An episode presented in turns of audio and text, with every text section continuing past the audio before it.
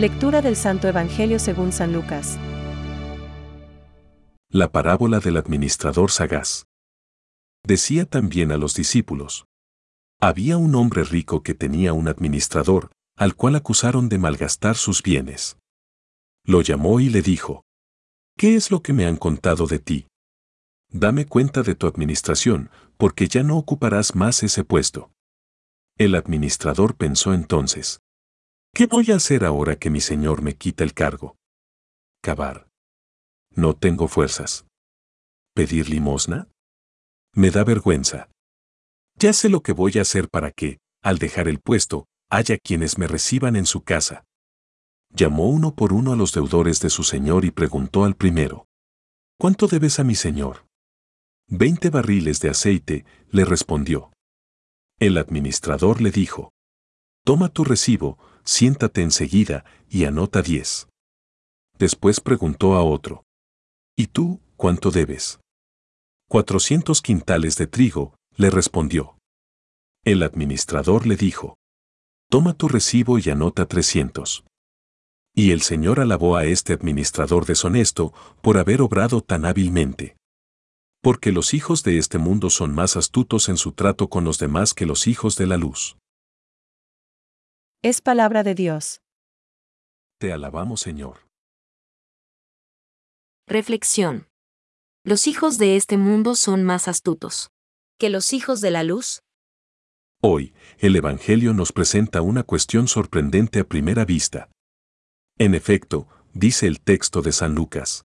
El Señor alabó al administrador injusto porque había obrado astutamente. Lucas 16:8. Evidentemente, no se nos propone aquí que seamos injustos en nuestras relaciones y menos aún con el Señor. No se trata, por tanto, de una alabanza a la estafa que comete el administrador.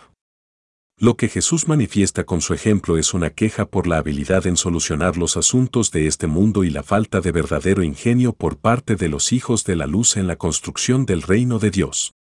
Los hijos de este mundo son más astutos con los de su generación que los hijos de la luz. Lucas 16:8. Todo ello nos muestra, una vez más, que el corazón del hombre continúa teniendo los mismos límites y pobrezas de siempre.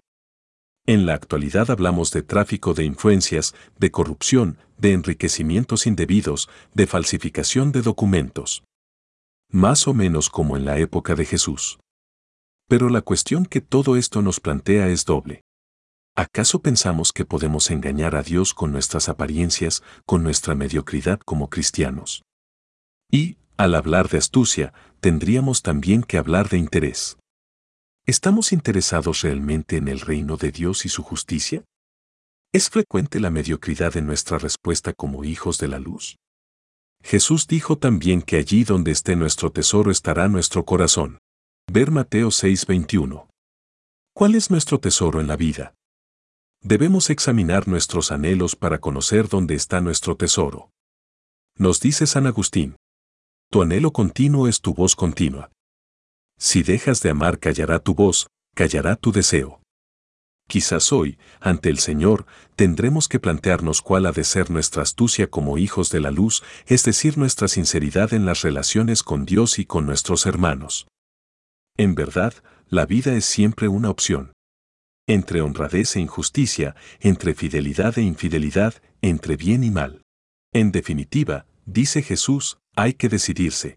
Benedicto 16. Pensamientos para el Evangelio de hoy.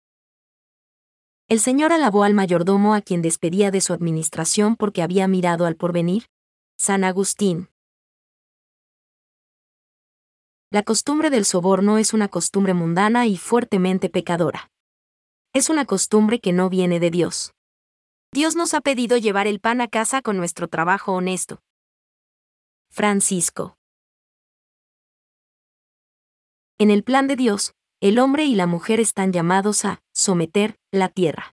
Gen 1,28, como administradores de Dios. Esta soberanía no debe ser un dominio arbitrario y destructor. A imagen del Creador, que ama todo lo que existe. Sab 11,24, el hombre y la mujer son llamados a participar en la providencia divina respecto a las otras cosas creadas. de ahí su responsabilidad frente al mundo que Dios les ha confiado.